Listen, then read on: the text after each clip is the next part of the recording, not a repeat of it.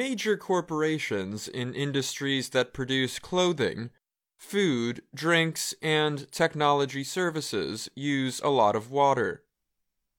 However, many companies say they want to be more responsible about the fresh water they use. Droughts, floods, and extreme weather also threaten their supply chains. The nonprofit environmental group Ceres ranked 72 companies for their sustainability efforts.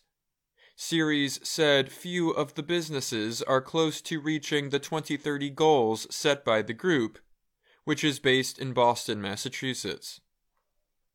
Last year, Ceres launched an effort to push companies with large water usage to protect water resources.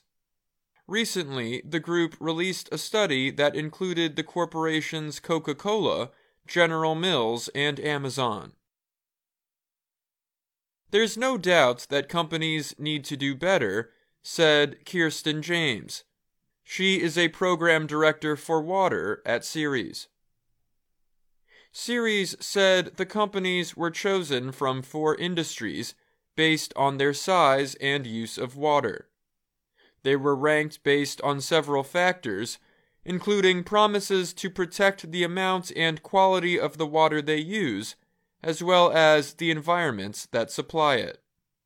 They were also tested on whether they helped improve access to water and sanitation in communities where they do business.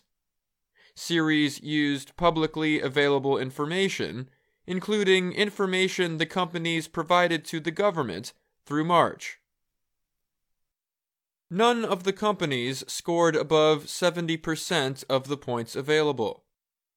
Some were considered to be on track to meet the goals set by the nonprofit group, with scores of at least 50%. Coca Cola said its water use in 2022 was 10% more efficient compared to 2015. The company said it hopes to have 100% circular water use. That is where all water is used and returned to the watersheds it has been drawn from. But the company did not say how likely it was to reach that target, nor how much progress it has made. Coca Cola also said producing its products does not use as much water as growing what goes into the products it sells. The agricultural ingredients that we use use vastly more water to produce than the actual manufacturing process, said Michael Goltzman.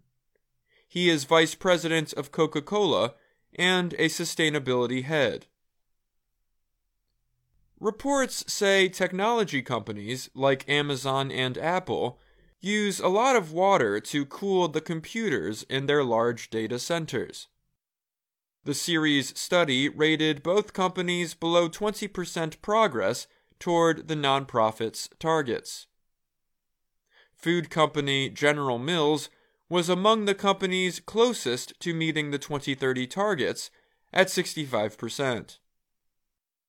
Mary Jane Melendez is the company's chief sustainability officer. She said 85% of the company's water use is in agriculture. Extreme weather in the U.S. has reportedly affected the company in recent years. Melendez gave examples of weather related problems.